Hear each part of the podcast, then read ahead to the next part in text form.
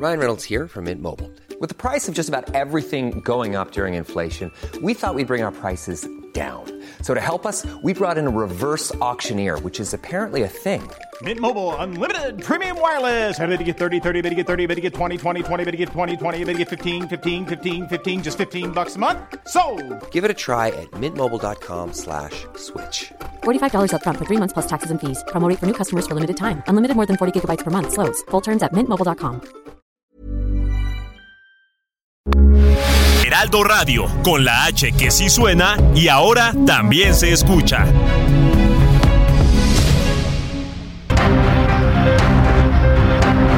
Heraldo Media Group presenta Periodismo de Emergencia con Hiroshi Takahashi, Arturo Rodríguez y Brenda Ruiz.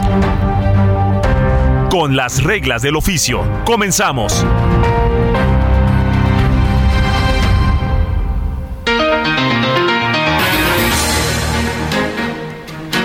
Muy buenos días, sean bienvenidos y bienvenidas a Periodismo de Emergencia en este sábado 21 de enero del 2023. Son las 10 de la mañana con 4 minutos tiempo del centro de México y estamos transmitiendo en vivo desde la cabina del Heraldo Media Group acá en la capital, acá sobre Insurgentes Sur.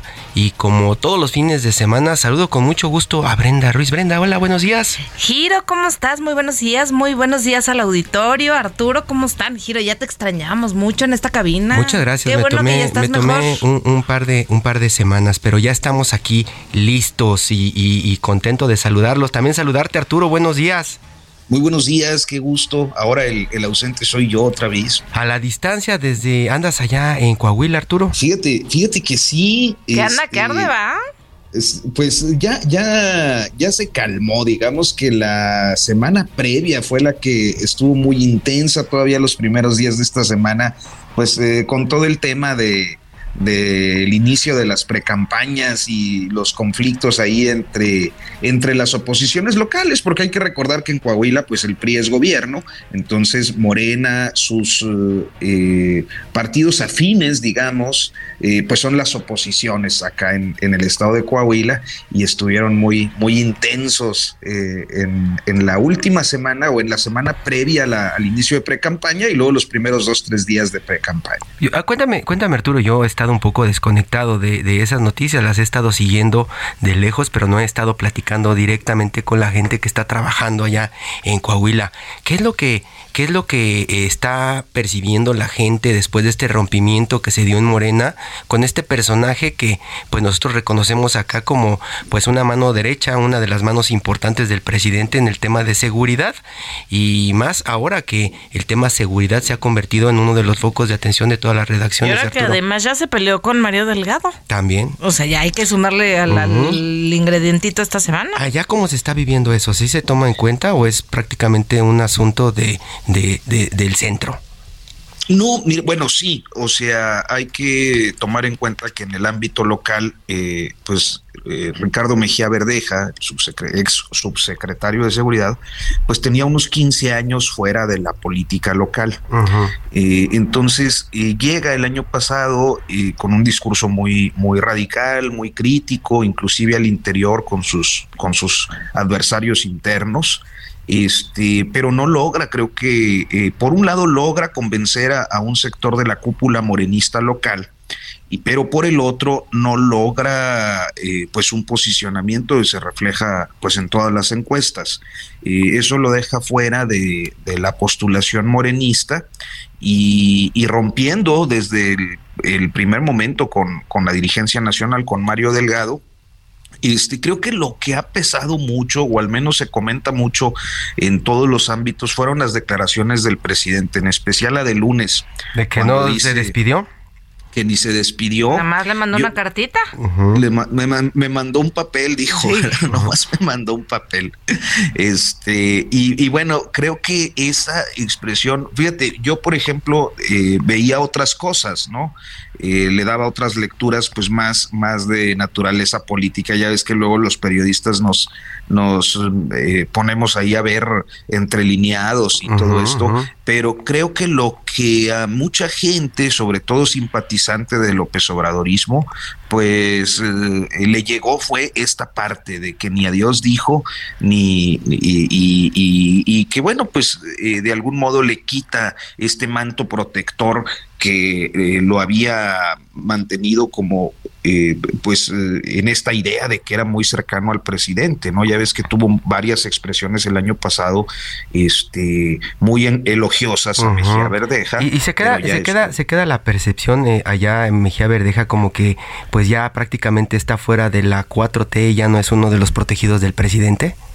Pues sí, aunque por otra parte es eh, interesante ver que en la fragmentación de la oposición local eh, hay tres candidatos que están reivindicando representar auténticamente a la 4T, o sea, Guadiana Tijerina por Morena, Mejía Verdeja por el PT y Evaristo Lenin Pérez Rivera por la coalición verde, el partido local UDC.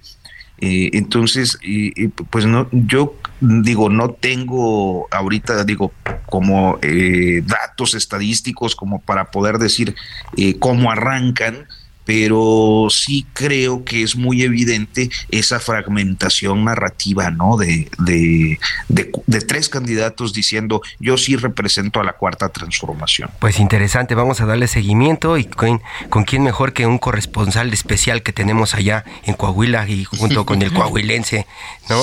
Con el coahuilense y coahuilense noticias. Sí, y hay que aprovechar también esta semana, eh, se estuvo hablando muchísimo, uno de los temas, además de la inseguridad que, que estuvimos abordando, abordando en las redacciones.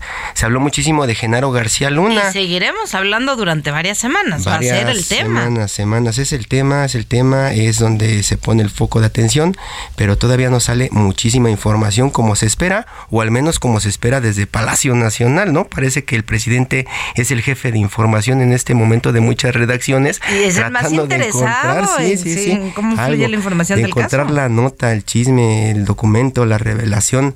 Y, y bueno, vamos a hacer un enlace en este momento con Arturo Ángel, nuestro compañero periodista, columnista, autor del libro Duarte, el Prista Perfecto, quien anda haciendo la cobertura y anda, pues prácticamente, como decimos en las redacciones, tiene mano en la cobertura en este momento de lo que está pasando allá en Brooklyn con Genaro García Luna.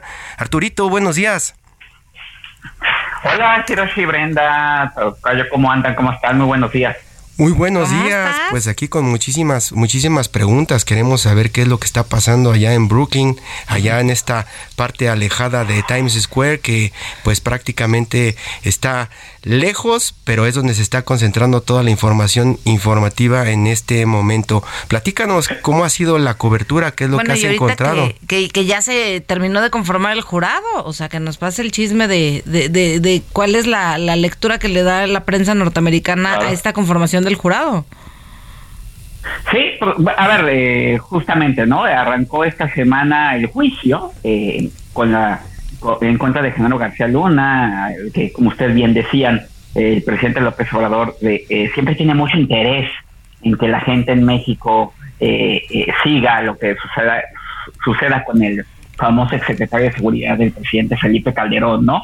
Em, la, el juicio aquí en Estados Unidos arrancó con, primero, con un paso muy relevante que es la selección de las 12 personas que conformarán el jurado y que nada más y nada menos pues tendrán ellos la decisión de declarar eh, a Genaro García Luna eh, culpable o inocente, ¿no? Ahí está, yo diría que la gran diferencia entre el sistema penal que tradicionalmente siempre ha existido aquí en, en, Estados Unidos y el sistema penal que recientemente tenemos en México, ¿no? Hay que recordar que este, en México eh, los jueces son los que tienen eh, bajo su bajo su responsabilidad determinar si alguien es culpable o inocente. En Estados Unidos, el juez, digamos que es el que lleva el control de, la, de, las entrevistas con los testigos, de las pruebas que se exhiben, pero la decisión de si la persona cometió o no el delito que le imputan los fiscales es del jurado. Si el jurado declara culpable a Genaro García Luna, por ejemplo, le tocará al juez eh, decidir el castigo, o sea, si son años de prisión, cuántos años de prisión van a ser, en fin, esa parte, ¿no? Entonces, eh, pues se imaginarán que se vuelve tremendamente vital para los intereses de las dos partes en este juicio, es decir, del gobierno de Estados Unidos y de Genaro García Luna, pues tener un jurado que ellos sientan que puede ser eh, por sus antecedentes personales de vida, etcétera, etcétera, pues más fácil, digamos, de convencer. Finalmente de eso se tratan los juicios aquí en Estados Unidos, ¿no? De, de, de, quién cuenta la historia que parece ser la más firme y que logre convencer a estos 12, 12 ciudadanos. Entonces, eh, tuvimos esta semana tres días intensos donde luego de que se habían preseleccionado y sorteado a 400 personas a las que se mandaron cuestionarios para conocer un poco de su historia de vida, finalmente ya en la corte, eh, ante la juez eh, Peggy Cuo, eh, comparecieron 160 personas que ya fueron entrevistadas cara a cara por la jueza y por las partes para abundar un poco en sus perfiles eh, y de ellos es que obtuvimos esta lista de 12, de 12 personas. A ver, lo que les puedo decir de, de, este, de este jurado y de la la lectura que eh, eh, eh, tuvimos acá, yo diría que varios de los de los compañeros que estuvimos cubriendo estas primeras audiencias, es que quedó un jurado que, que si bien no parece les diría ser abiertamente inclinado hacia una u otra postura, sí se siente como que la Fiscalía de los Estados Unidos consiguió por lo menos un jurado que no que, que no parece tener dudas eh, fuertes en contra, sobre todo del uso de, criminales confesos. Eh, eh, para nadie es un secreto, y porque ya desde, desde el mismo momento en que se detuvo a Genaro García Luna y que se comenzaron a revelar las primeras informaciones, recuerden que a Genaro García Luna la Fiscalía de, los Estados Unidos lo, lo imputa de colaborar con el cártel de Sinaloa, nada más y nada menos, no le, le, está, lo está acusando de tres cargos de narcotráfico, un cargo de delincuencia organizada y otro cargo de, falsedad de declaraciones. Entonces, mucha de la información, esto se irá confirmando la próxima semana, que ahora sí ya comience las exposiciones de ambas partes y que se comience a citar los testigos, pero no es un secreto que mucha de la información de los fiscales está basada en testimonios de eh, criminales que incluso ya están condenados y encarcelados aquí en Estados Unidos. Y la verdad es que la selección del jurado cuando estábamos en estas fases preparatorias hubo varias personas que al momento de ser entrevistadas decían que ellas no les gustaba em, este tipo de recursos o que incluso no le creerían o le sería muy difícil de creer a un criminal confeso si lo que está diciendo es verdad, porque estas personas saben que estos criminales confiesan a cambio de beneficios que les promete la Fiscalía de los Estados Unidos. Entonces, eh, eh, eh, creo que en ese, en ese contexto los fiscales consiguieron que en esta lista de 12 jurados, que son siete mujeres y cinco hombres, no quedara ninguno de estos que abiertamente cuestionaban el lo cual pudiera ser importante hacia el final de hacia hacia hacia las deliberaciones finales. Sí, porque es importante eso se, se comenzó a hacer también nota, ¿no? El asunto de quiénes son los testigos, ¿no? Eh, comenzaron a mencionar por ahí algunos de los personajes que habían estado participando en el juicio del Chapo Guzmán y que van a estar en este momento pues señalando directamente a Genaro García Luna y probablemente algunos miembros de la política mexicana. Ahí ya tienen bien definido quiénes son los que los que estarán eh, dando su testimonio y, quién sería la nota, Arturo. Sí, pues el, dato que se sabe eh, eh, es que van a ser 70 testigos, ¿no? Por lo menos son los 70 que la Fiscalía de Estados Unidos pretende eh, o ha anunciado, digamos, al juez que pretende llamar. Aquí hay que decir una cosa importante, Hiroshi, y es que el que haya una lista no significa que en realidad los citen a, que comparezcan al juzgado. Eh, eh, este, es un juicio largo de dos semanas, de dos meses, perdóname, por lo menos. Entonces, irá dependiendo de la estrategia de los fiscales y de la propia defensa, por supuesto, ver en qué momento ellos sienten que sí vale la pena, que no vale la pena, o, eh, eh, eh, en ese sentido. A ver, lo que sí está, yo les diría que prácticamente confirmado, más allá de que no es que ya se haya publicado la lista total de los nombres de los testigos, eso no va a ser así, más bien un día antes de cada audiencia es cuando se conocerá quién va a ser citado al siguiente día, pero lo que ya se sabe por documentos que se han filtrado es que están en la lista, pues, por ejemplo, Jesús el Rey Zambada, ¿no? Hermano de, de, de, de, de Mayo. Ajá, exactamente, ¿no? Una, una prácticamente el líder, eh, este, uno de los líderes históricos del cártel de, Sinaloa, y pues entre los delincuentes, digamos, que se perfila que puedan ser citados a declarar, pues ese sin duda es de los más relevantes y es en donde eh, se sabe que la Fiscalía construyó buena parte de las acusaciones en contra de Genaro García Luna. Porque Oye, Arturo, perdón que te, perdón que te interrumpa, pero justo ahorita que, que, hablas de delincuentes, también se ha hablado mucho de, de que la Barbie sale de este sistema de custodia de Estados Unidos por el pacto que pudo hacer para ser eh, testigo en este juicio. ¿Ya hay más información del tema?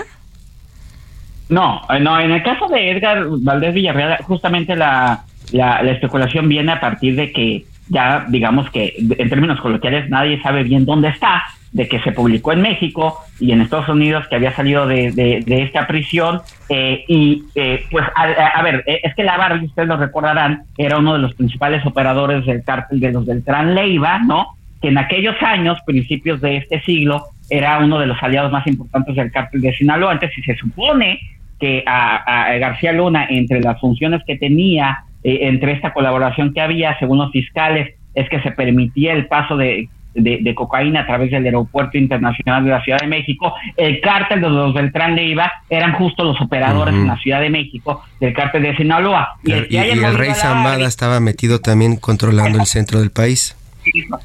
Exactamente, entonces de ahí viene, digamos que la presunción de que eh, si están citando al rey Zambada y si que eso sí va, es un hecho, si está en la lista y si y si la teoría del caso va en que el aeropuerto de la Ciudad de México era un punto importante, pues sería lógico que si a la Barbie la sacaron de la cárcel eh, pudiera ser citado a declarar, pero insisto, aunque parece muy lógico, no es que esté 100% confirmado porque eso ya lo iremos conociendo día tras día. También se ha hablado de que colaboradores de Genaro García Luna, en, en, en, en, la, en lo que fuera la, la antigua AFI eh, y luego la Policía Federal pudieran también en algún momento ser citados a declarar. Este, se habla también por ahí de Edgar Beitia, por ejemplo, quien fue el fiscal de Nayarit, ustedes lo recordarán, ¿no? Este, que también terminó siendo detenido eh, y está encarcelado, este, condenado incluso a 20 años de prisión justamente aquí por la Corte de Brooklyn y que a lo mejor pudiera obtener un beneficio. Entonces, eh, esos son algunos de los nombres que están en la baraja. Pero no hay una lista. Es, claro que, que, que no hay una lista. No hay una lista. Irán saliendo de pronto conforme los van citando. O conforme, ajá, o conforme previamente se han filtrado algunos documentos, algunas decisiones preliminares que ha tomado el juez, por ejemplo, en esta semana, justo el jueves, salió un documento con algunas decisiones del juez en donde él decía ah, eh, eh, sobre esta persona, yo decido esto, entonces infiere que, porque los que sí conocen la lista, pues evidentemente son los fiscales y la defensa, eh, se infiere que por los nombres que aparecen ahí, este, podrían ser testigos, incluso se habla de alguna persona a la que a la que el juez está pidiendo que no se le cuestione ante el jurado sobre su canibalismo, lo cual llamó mucho la atención porque no sabemos el nombre de esa persona, pero por lo por lo por ese se infiere que está, está señalado de canibalismo. El caníbal de la Guerrero, de pronto lo, lo hacen que huele a Nueva Arturo Rodríguez. Y pues sí, yo creo que, eh, Tocayo, eh, gran parte de lo que nos llama la atención o, estamos como muy atentos es ver eh, si surgen implicaciones de, de, políticos, de altos funcionarios de la administración calderonista. ¿Tú para dónde ves que se esté dirigiendo este, este juicio? A ver, yo creo que esa posibilidad sí es real, ¿no? Eh, eh, a ver, eh, mm, aclarando dos cosas. la Fiscalía de los Estados Unidos intenta, tiene muy claro su caso, su caso, y su caso va sobre Genaro García Luna específicamente. Y después Brian Cogan, que es el juez que en su momento llevó el juicio contra el Chapo, se ha caracterizado por tratar de que las líneas discursivas en, en el juicio se mantengan muy enfocadas a la persona, o sea, no, no, no, no, no tratar de, de, moverlo demasiado hacia afuera, pues porque también se trata de ir llevando un juicio que el jurado le entienda. El jurado son ciudadanos comunes y corrientes, no son abogados, entonces ahí va el cuidado. Sin embargo, aunque en realidad no vaya a haber, eh, a ver, les puedo garantizar que ni los fiscales, eh, y se me haría muy extraño que la defensa hagan acusaciones de que eh, eh, algún expresidente, algún otro funcionario esté implicado en esto, pero donde sí puede venir la sorpresa, porque pasó también con el tema del Chapo, es que algunos de los muchos testigos que van a estar hablando y compareciendo, y que evidentemente, pues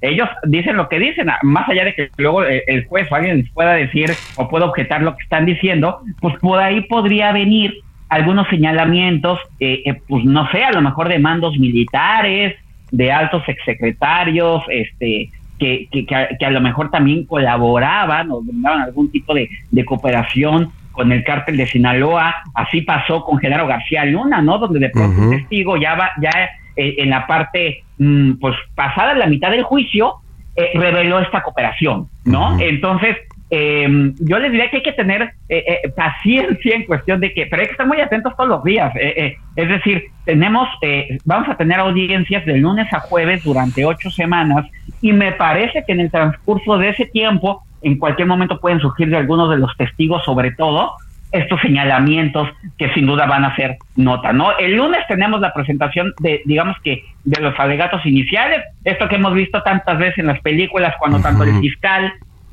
abogado dan a conocer su teoría del caso y le hablan al jurado para decirle qué es lo que le van a tratar de probar a, lo largo de las siguientes semanas, pero luego vendrá, comenzar el desfile de testigos y en cualquier momento a mí me da la impresión que alguno de ellos seguramente pudiera poner, aunque fuera de contexto, o más bien como, solo como contexto, pero algún nombre que pueda ser sin duda la nota en México. Pues vamos a estar esperando eso, estaremos atentos. Arturo Ángel, periodista, columnista, autor del libro Duarte, el Prista Perfecto. Pues estamos siguiendo tu cobertura, Arturito. Muchísimas gracias. Ya nos contarás en una próxima entrega, pues cuáles son los nombres, las notas. Ya te estaremos buscando porque sí, prácticamente la atención en esta semana y las que siguen está puesta en esto. Aunque el presidente de México, Andrés Manuel López Obrador, dice que no nos interesa mucho, pues todavía no salen las notas escandalosas. Muchas gracias, Arturo. Exacto. Exacto, sí, aquí vamos a estar las, las ocho semanas, entonces les iremos contando. Ya nos irás contando y pues ya también te preguntaremos en algún momento pues cómo es la cobertura, entras con una libretita y un lapicito, no puedes tener grabadora, ya nos contarás los detalles de toda esta cobertura. Muchas gracias, Arturo. Buen día. De nada, saludos, este Hiroshi Brenda Tocayo, buenos días.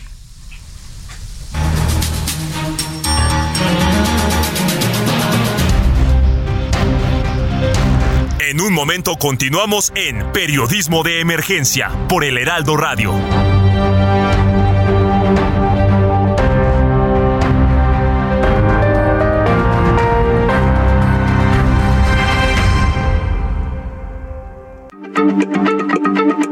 Heraldo Radio, la H se lee, se comparte, se ve y ahora también se escucha.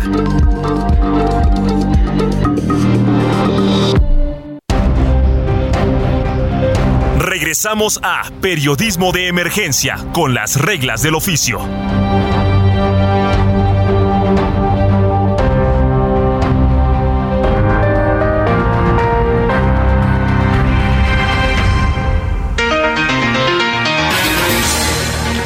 Continuamos en periodismo de emergencia. Gracias por seguir con nosotros. Son las 10 de la mañana con 30 minutos tiempo del centro de México. Y esta semana se ha estado hablando mucho de el hallazgo que se dio en Tenango del Valle.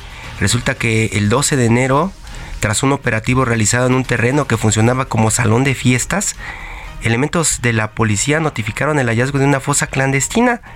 Hasta el momento se tiene el registro de haber encontrado 46 bolsas con restos humanos, las cuales corresponderían a 20 cadáveres.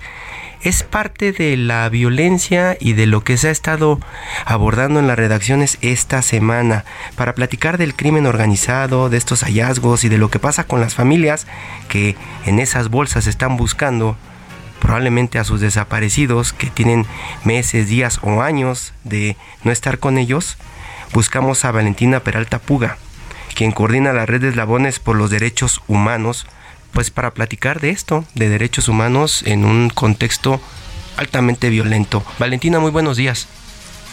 Muy buenos días, compañeros. Gusto en saludarlos a ustedes y al auditorio. De pronto comenzamos a hablar en la Ciudad de México de las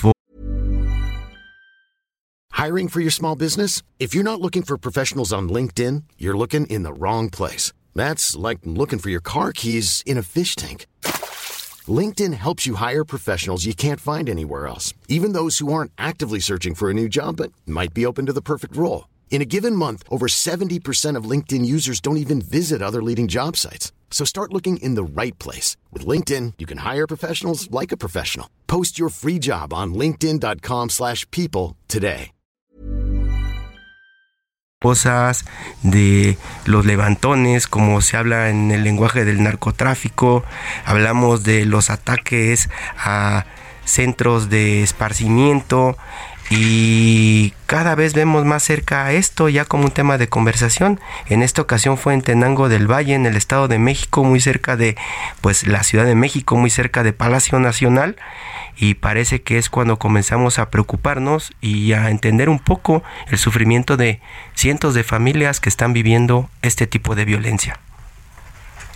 Sí, pues efectivamente nosotros tenemos a veces la idea de que todo sucede en otro lugar lejano a donde estamos nosotros, como si todo fuese un programa de televisión de ficción. Pero en la medida que hay algunos datos que nos dicen que está cerca de nuestras casas y de nuestras vidas, es que volteamos a verlo. Y eso es un es parte de lo que hay que revisar como seres humanos, como personas, porque la indiferencia y la indolencia eh, la individualidad siempre fortalece al, al malo, siempre fortalece al violento. Entonces creo que independientemente del lugar donde se ubiquen estos hallazgos espantosos, siempre tendríamos que estar atentos en, en este país, cuando menos hay 110 mil familias que buscan a un ser querido desaparecido, 110 mil. ¿Y dónde están nuestros ojos y nuestra conciencia mirando cada día cuando decimos que no es nuestro problema, ¿no? 110 mil este familias. hallazgo, 110 mil personas desaparecidas que ignoramos dónde están y con ello cada persona tiene a su alrededor un promedio de 25 personas que son afectadas directamente entre padres, madres, hermanas, hermanos, hijos, pareja. Entonces tendríamos que multiplicar esa cifra, tener conciencia que nuestra indiferencia también juega un papel importante en que esto continúe. Como dices, antes se les llamaba levantones porque no había un tipo penal de desaparición por particulares. Pero hace cinco años, justamente estamos cumpliendo cinco años el día 16 pasado de enero, en que entró en vigencia la ley general en materia de desaparición forzada de personas, desaparición cometida por particulares y del Sistema Nacional de Búsqueda. Y en esta última parte del nombre Sistema Nacional de Búsqueda es donde se asienta este este trabajo que se realizó en Tenango del Valle, en el que participaron distintas autoridades de los tres niveles de gobierno, y eso es muy importante. Oye, Valentina, ¿tenemos idea de ah, un estimado o aproximado de cuántos huérfanos tenemos al día de hoy por estas 110 mil desapariciones? ¿Cuántas qué, perdón? Huérfanos. Ah, bueno, no, no realmente tenemos un número eh, aproximado o cercano, porque hay familias que son muy numerosas, familias que son muy, este, son una o dos personas, personas que no tuvieron hijos, pero además de ello tenemos que sumar los niños de las de los delincuentes, porque todos son niñas y niños, ellos no están en ningún sitio de responsables o no, y sin embargo están huérfanos porque sus, sus padres andan a la huida, han sido, han sido muertos también en los combates o están en las cárceles. Entonces, el número es muy grande. De hecho, es un tema que nosotros hemos señalado frecuentemente en relación a que todos los niveles de gobierno tienen que poner atención a cómo están caminando estas generaciones de niños y adolescentes y ahora jóvenes. Esto tiene cuando menos 15 años, entonces los que eran bebés ahorita son adolescentes los que eran adolescentes son personas que alrededor de los 30 años. ¿A dónde están caminando todos esos sentimientos de orfandad? todos esos impactos en sus vidas cotidianas, abandonos escolares, todo lo que sabemos que implica directamente a una persona que desaparece y toda su familia alrededor, tendríamos que multiplicar por miles. Entonces, eh, pues sí es un, un tema fundamental porque ¿dónde están quedando esas personas? De hecho, hemos propuesto en algunas ocasiones que así como en la época de Lázaro Cárdenas se abrieron grandes lugares para recibir y atender a, niños y niñas huérfanos tanto del extranjero como de este país, De hecho, mi mamá fue una de ellas que por eso pudo estudiar una carrera universitaria, porque un presidente puso los ojos en ellos y en su vulnerabilidad y entonces les dio una vida distinta a la que su propia circunstancia les ofrecía, que siempre es de caos y de oscuridad. Entonces es un tema, ¿eh? es un tema lo de la infancia que queda eh, abandonada, que queda en el aire, en el limbo, en medio de esta vorágine de violencia. Y luego en el contexto de que fue en un jardín de fiestas infantiles, sí, justo eso quería yo saber cómo, cómo, dieron con este macabrísimo hallazgo, en, justamente como bien dice Giro, en, en un salón de fiestas infantiles. Sí, bueno, era un, salón de fiestas en general, sí, en que sí, por supuesto, tenía un enfoque en este sentido, pero eh, el tema es que eh, no era una investigación específica para buscar personas desaparecidas o secuestradas, sino lo que sabemos hasta ahora es que estas personas, como ahora la mayoría de los grupos de delincuentes, se diversifican. Había antes quienes solamente robaban carteras, quienes solamente secuestraban, o etcétera, etcétera. Ahora no, ahora hacen de todo, e inclusive una suerte de maquila, lo que les ofrecen, lo que les ordenan. Hoy hay que robar, hoy hay que matar, hoy hay que desaparecer. Pero el caso aquí es que hasta donde sabemos, este grupo, entre sus prácticas, se encargaban de robar vehículos lujosos mm. en toda la zona del Valle de Toluca y aledaños, y entonces eh, roban eh, dos vehículos, eh, se hace la denuncia, se hace el seguimiento, y en uno de los arcos se detecta, creo que por el C5 o uno de estas este, instalaciones tecnológicas, se detectan, se les da seguimiento, se llega a ellos, se detienen en ese momento a cuatro. Hasta ahorita están confirmadas nueve personas detenidas por esta situación y ya una vez que son presentados ante el Ministerio Público y que son entrevistados como siempre se hace por separado, pues uno va soltando de los otros y los otros de los otros y terminan confesando que también se dedican al secuestro. Y al, al preguntarles qué pasa con sus víctimas, si las liberan o no, porque también esa es una tendencia de ciertos grupos, hay quienes mutilan y liberan, hay quienes mutilan, asesinan, pero dejan a las personas sin vida a la vista, y hay quienes hacen todo esto y además ocultan. Ahí es un tema muy importante porque una vez que una de las prácticas fundamentales es el ocultamiento de la víctima, entonces se comparte el espacio jurídico con este tipo penal de desaparición, donde el ocultamiento es la médula. Los jueces todavía no entienden eso. Los jueces y el equipo todavía del sistema que tiene que ver con todo el juzgamiento, todavía sigue eh, separando, dándole un espacio no importante al tipo penal de desaparición o no saben cómo manejarlo. Y entonces muchas veces estas personas quedan por homicidio o por privación, pero como no toman en cuenta el ocultamiento, se, se libran de una sentencia que es mayor y que a lo mejor les motivaría a hablar y decir qué hicieron con sus víctimas. Porque una cosa es que digan, bueno, se, se sabe que se la llevaron, pero no saben si la liberaron, si la vendieron, si la mataron, si dónde está.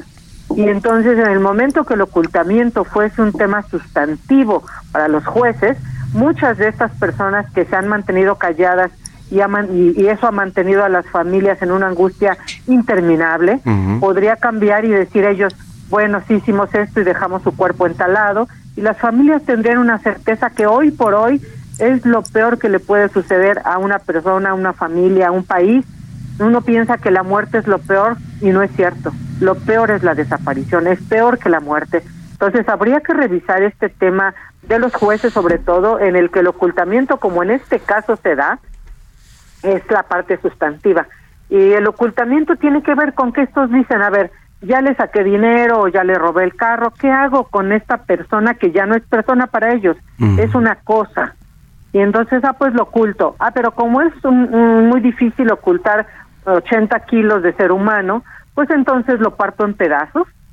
Y aquí tuvieron el cinismo estos infelices, se ve que no era la primera vez que lo hacían, de emplayarlos como si fueran paquetes que fueran a enviar por mensajería, en partes, partes de sus cuerpos. Una persona las seccionan en cinco, en cuatro, en diez pedazos, los envuelven, los meten a metro y medio, dos metros de profundidad así no hay emanaciones también de del olor, que es algo lo que muchas veces eh, hace que los vecinos se den cuenta y, llamen a la policía. los meten y entonces no despiden olores, los tienen ahí. Hay que decir que estos tipos están identificados con dos domicilios más. Entonces, si bien ya se intervino durante tres días, 12, 13 y 14, en esta bodega que tiene pues un aproximado de 300 metros de área y que y que aparentemente ya está todo revisado eh, por distintas autoridades, pues habrá también que hacer lo mismo en las al menos en los otros dos domicilios que tienen identificados con estos tipos, porque si es algo que hicieron ahí, pues quién nos dice que no lo hicieron en otro lado. Entonces tenemos mucho trabajo por hacer, decir que es una práctica que además se va migrando. Ahora hay personas que en lo particular y también desde hace un par de años o tres hacen eso, matan a alguien, un familiar, por cuestiones de herencia, por cuestiones de problemas de pareja, y en su propia casa cavan abajo de la sala, en, en el jardín, y, y lo sepultan y ponen encima una jardinera, o sea, abusados toda la sociedad. Cuando ven que un vecino sin motivo empieza a construir en alguna parte de su casa un, echar un piso de que no tenía sentido ahí o una jardinera o a, este hacer un nuevo baño. Cuidado porque ahora está haciendo una práctica que se está difundiendo no solamente en los grupos de delincuencia organizada como este que está relacionado con el cartel Jalisco Nueva Generación sino también con las personas comunes que no tendrían esos instintos asesinos. Ahora resulta que es una práctica que se está migrando de manera cada vez más frecuente. Es un buen consejo. Arturo Rodríguez.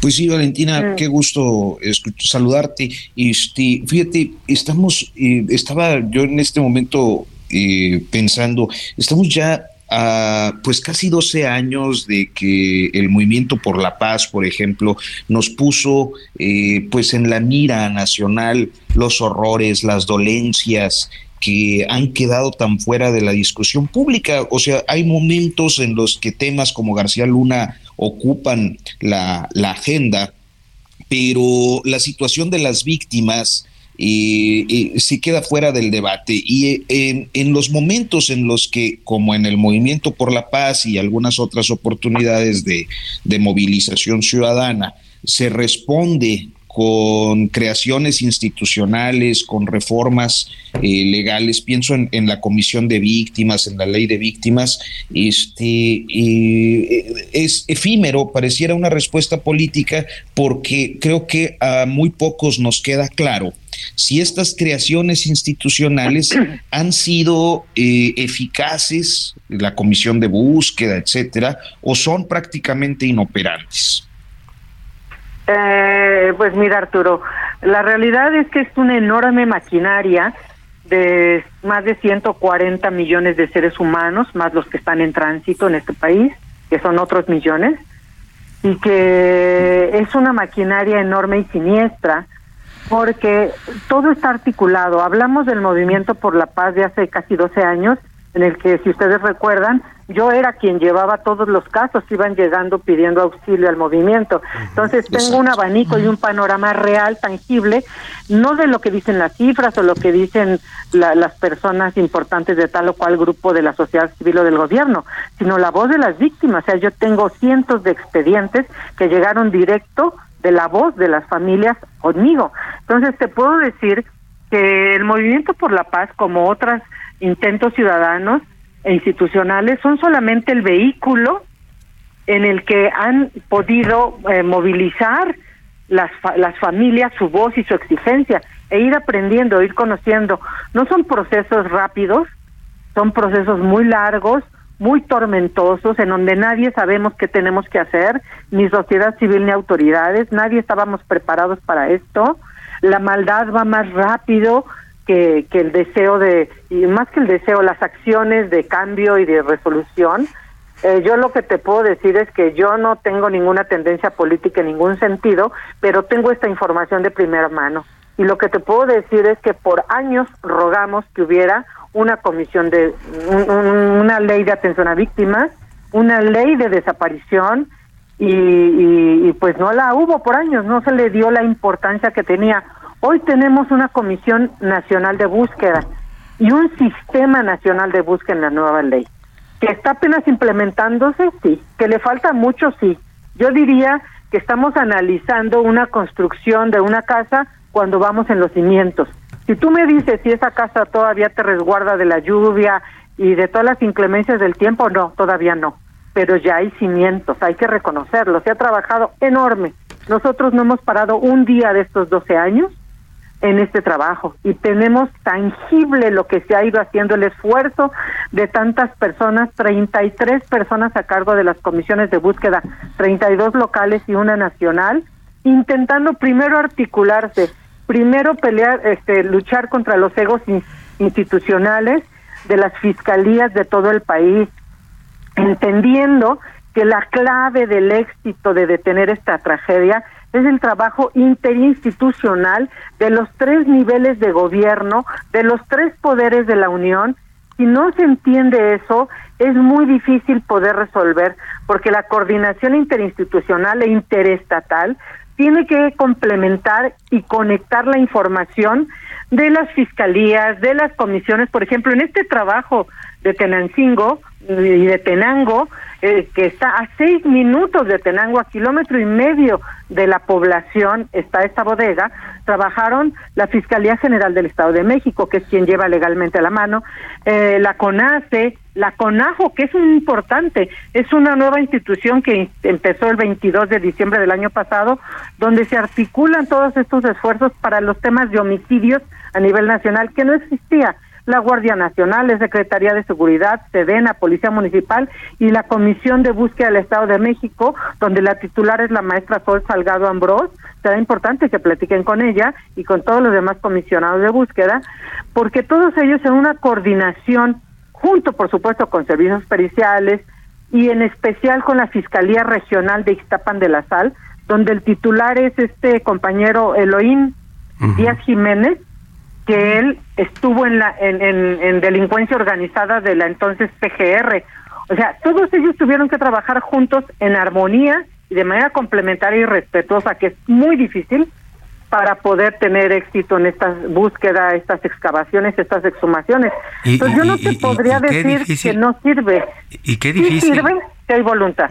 Qué difícil de pronto eh, eso que menciona, porque ese ejemplo lo estamos viendo porque está muy cerca de, de la capital, pero tenemos todavía ejemplos de madres buscadoras que están pidiéndole permiso a los cárteles para entrar a ciertos terrenos para buscar a sus familiares. Exacto, nosotros hemos buscado en todos los espacios, como ustedes saben, estuvimos en las exhumaciones no solo ilegales de las de las fosas clandestinas, sino las fosas comunes, o sea, las fosas ya de las fiscalías y las y las autoridades estatales y federales. Ahí hemos estado en las exhumaciones y no hay diferencia en las prácticas donde son arrojados como basura, ¿eh? O sea, ese es un tema también que un día conversaremos.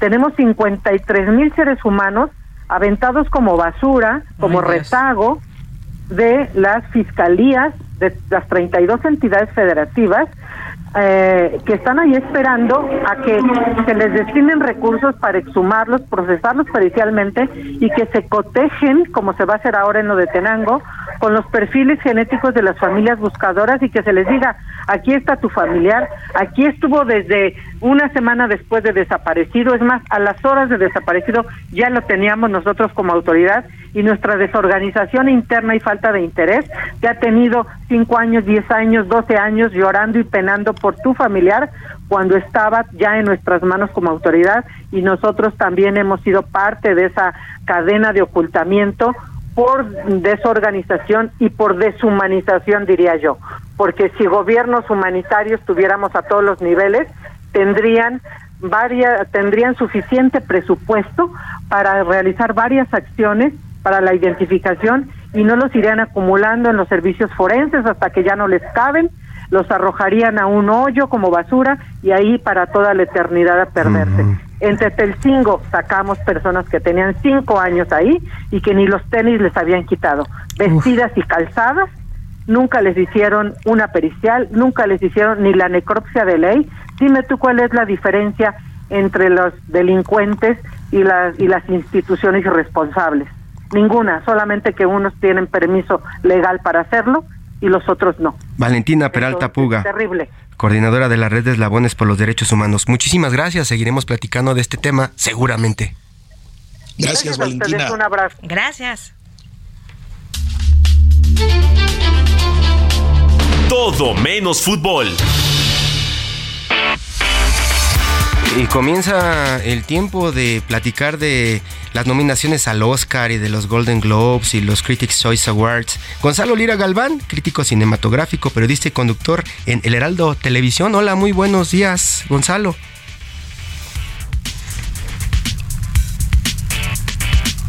Es que está terminando de ver alguna de las películas que van a nominar. Por eso todavía no entra. Pero oye, pero hablando justamente de los Critic Choice, ya, ya tenemos a Gonzalo. Gonzalo, ¿cómo estás? Muy buenos días. Hola, ¿qué tal? Muy buenos días. Yo este, los escuchaba perfectamente, no sé si ya me escuchan bien. Ya, ya, ya, te escuchamos. Que justo lo que le iba a decir a, a Giro es, ¿cómo, ¿cómo ha sido nota esta semana el, el, el, el discurso de agradecimiento de los Critic Choice al premio a Brendan Fraser, ¿no? Lo, lo conmovedor que, que fue porque hay que recordar que, que, durante los años 90 y principio de los 2000 pues era una de las grandes promesas de Hollywood y después de que denuncia abuso sexual eh, por parte de un alto ejecutivo de, de, Hollywood pues básicamente su carrera quedó vetada por muchos años y ahorita con, con, con, Darren Aronof, Aronofsky eh, y The Whale eh, retoma este, este brillo, este gran actor. Sí, digo, eh, lo de Brendan Fraser es un caso particular. Eh, como bien lo dicen, desapareció de repente, que, que, son varios los motivos, ¿no? O sea, sí influyó mucho este tema de, de los globos de oro y que, bueno, obviamente generó mucho morbo en el momento en el que lo anuncian como uno de los nominados al Globo de Oro. Eh, pero eh, viene, de, viene bien de lecciones. No sé si ustedes se acuerdan, eh, Brendan Fraser hizo muchas películas de acción, eh, sobre todo por estas películas de la mona. Sí. Y llegó un en que su cuerpo ya estaba muy cansado, muy agotado. Y bueno, se fueron sumando una serie de cosas que, entre las cuales estaba este abuso a uno de los miembros de la, de la prensa extranjera en Hollywood. Eh, y ahora está de regreso y, se está arrasando prácticamente con todos los premios. Bueno, obviamente era lógico que no le iban a dar el Golden Globe, pero incluso la nominación, pues bueno, fue un detalle que nos habla de eh, lo indiscutible que es su eh, su nominación y, su trabajo en, en, esta película de. Que ojo, eh, podría no llevarse el premio de la academia, todavía existe la probabilidad de que se lo den en su lugar a eh, este a este niño que sale de, de, de Elvis Presley, que me, pasó ahorita su nombre, a Austin Butler. Eh, yo creo que también existe una posibilidad por ahí de que eh, se lo lleve y más si tomamos en cuenta eh, este tema de la, muerte de Lisa Marie Presley, ¿no? Por ejemplo, apenas eh, hace unos días. Pues a le gusta dar show y es parte de, de lo que hacen eh, con estos premios, con estas nominaciones. Y pues pues show, show y más show. De eso vamos a estar platicando con Gonzalo Lira Galván acá en Heraldo, en Heraldo Media Group, porque próximo martes 24 de enero se anuncian los nominados a la edición 95 de los premios Oscar. Gonzalo, muchísimas gracias. Nos, nos escuchamos el próximo fin de semana ya con la lista de nominados. Muchísimas gracias. Gracias a usted por acompañarnos. Buenos días. Adiós. Esto fue Periodismo de Emergencia, con las reglas del oficio, en el Heraldo Media Group.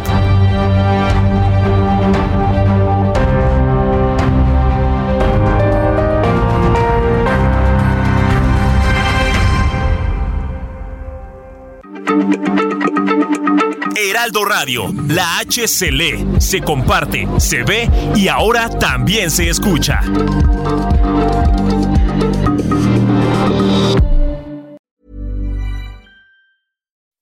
When you make decisions for your company, you look for the no-brainers. If you have a lot of mailing to do, stamps.com is the ultimate no-brainer. Use the stamps.com mobile app to mail everything you need to keep your business running with up to 89% off USPS and UPS. Make the same no-brainer decision as over 1 million other businesses with stamps.com. Use code PROGRAM for a special offer. That's stamps.com, code PROGRAM.